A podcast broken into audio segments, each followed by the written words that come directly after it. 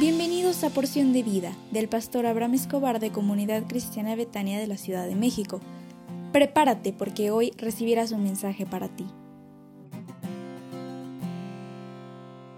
Toc Toc, muy pero muy buenos días. Hoy es un gran día porque Dios está contigo como poderoso gigante y es el inicio de una semana más que Dios ha preparado para ti y depositar de su bendición en ti. Y como es lunes, me gustaría muchísimo poder darte una bendición para tu vida. ¿Me lo aceptarías? Si tienes oportunidad, me gustaría que te quedes quieto, quieta y déjame hacer una oración por ti. Padre, te ruego en esta hora por la persona que escucha este audio, para que tu bendición esté sobre él o ella y te suplico prospérale en todo lo que haga en esta semana. Bendícele cuando esté en familia, con sus amigos, compañeros de trabajo, clientes, y dale fortaleza para que pueda dar testimonio que es tu hijo, tu hija, y no se avergonzará de serlo. Protégele de sus adversarios y de la violencia, y en esta semana le puedan pagar todos aquellos que tengan deudas con él o ella en el nombre del Señor Jesús. Amén. Estamos revisando desde hace dos días las seis formas en las que consiste la vida cristiana. Hemos revisado uno, una vocación que se debe cumplir. Dos, un carácter que se debe desarrollar.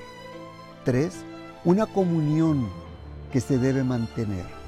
Cuatro, energía que se debe aprovechar y hoy quiero concluir con cinco mentes que se deben desarrollar. El marco del pensamiento cristiano capacita a las personas para que éstas establezcan su relación con todo el mundo sencillamente porque el cristianismo es la verdad.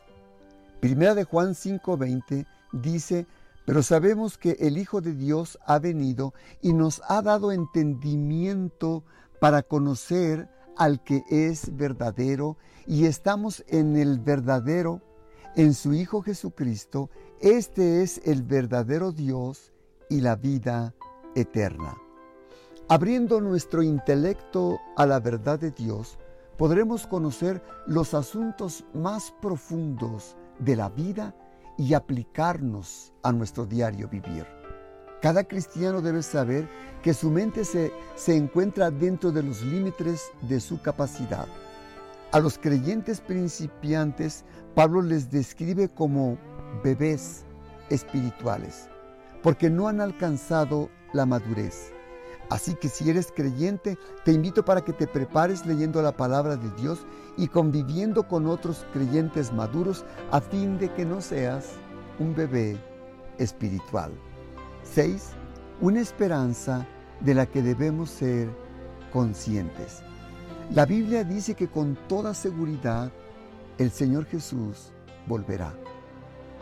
El pasado fue perdonado, el presente está cubierto y el mañana nos pertenece. Si estamos en Jesús, tenemos la esperanza de volverle a ver.